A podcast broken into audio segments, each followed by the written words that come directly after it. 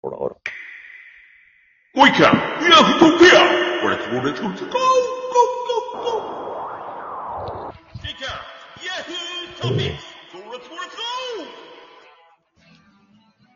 はい。こんばんに。ビビる大きのオールナイト日本は55周年復活しないそうでーす。ということでね。こんばんは。167回目でーす。はい。いい。プロ野球のキャンプも要はライオンズはね、えー明日から、えーということでね、はい。え送りを取ってますが、2月はい5日収録ですよ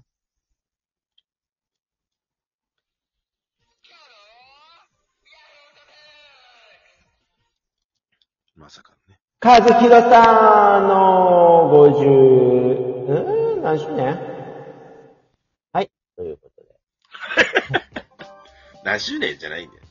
なんか、40周年ですよ、40周年。40もうだから、周ね、年。55周年、オールナイト日本。はい。ね。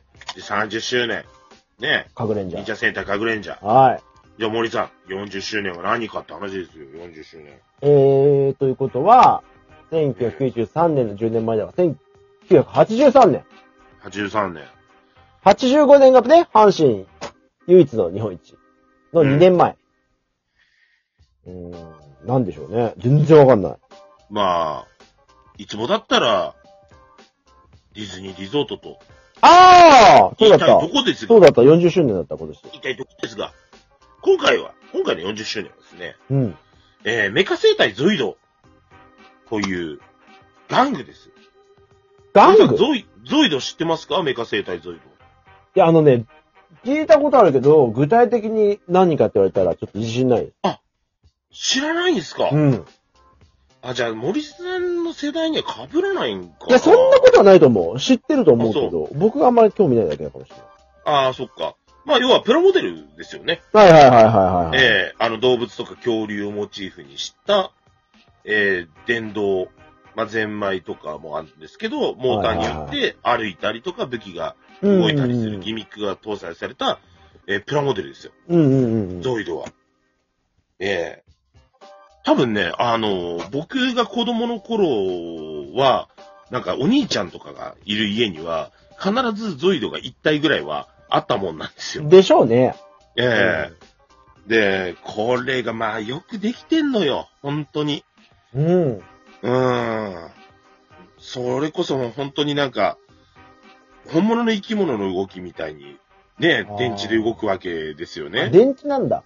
電池で、あの、高いやつだとへーゼンマイなんですよ。はあ、はあはあ、で、僕、あの、友達の家行ったらお父さんがプラモデル好きで、その、まあ、後で見てみてもらったらもう、まあ、森さん好きかわかんないですけど、まあ、ゴジラをモチーフにしたゴジラスっていうね、二足歩行の怪獣型のロボットと、あの、ウルトラザウルスっていう首長竜の プラモがあったんですよ、ゾイド。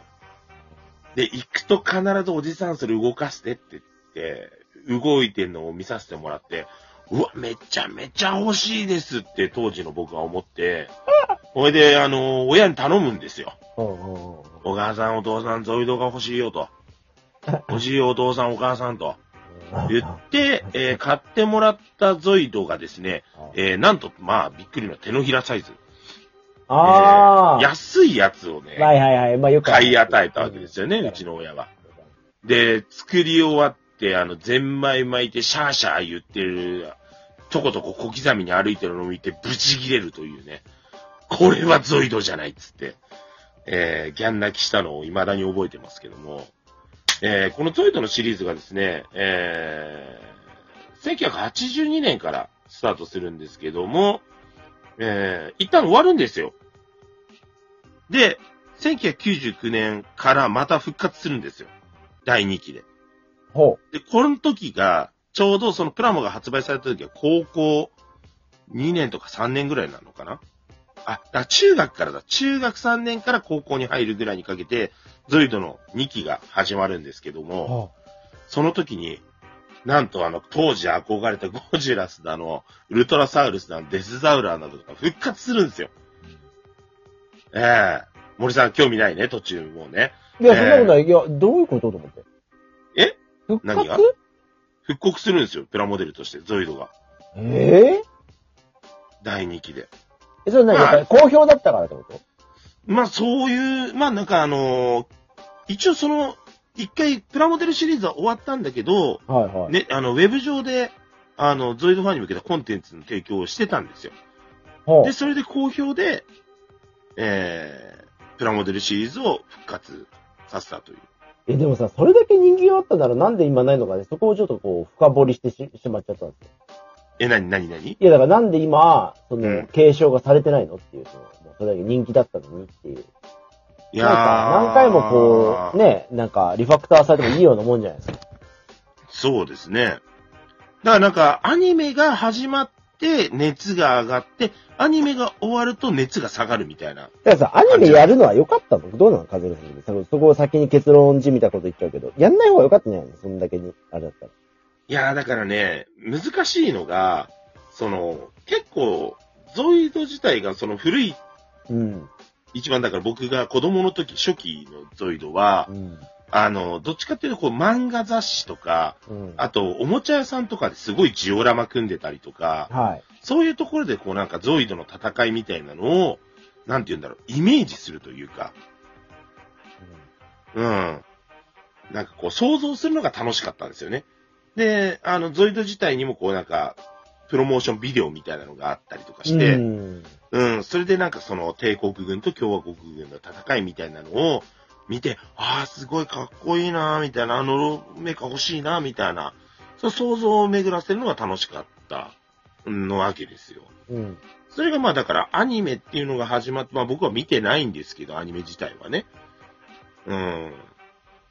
だなんかその、なんて言うんだろうな、アニメ、いやアニメもね、人気が高かったらしいんですけど、うん。僕としてはそのアニメをわざわざ見るといううん。感じじゃなかったんですよね。もっと硬派なもんだと僕は思ってた。うん、わかる。なんか、俺そっちの派、そっち派なんだ。だからちょっとピントがこう、ピンが、ピンなんだかピンとこなかったというところもある。そうですね。なんかちょっとこう、うん、なんか迎合してる感じに思えちゃうというか。そうですね。うんまあだから、やっぱゾイドってもっと硬派なものだったよな、みたいな。ただ、絶対今の層に受け入れられるのは、やっぱり、ねまあ子供ターゲットとして玩具なんでねちょっ。とまあね、裾野を広げないといけないっていう側面では弱いそうですね。えーそれこそ大人なんかしさで買う念。けども。そう、なんかちょっと残念。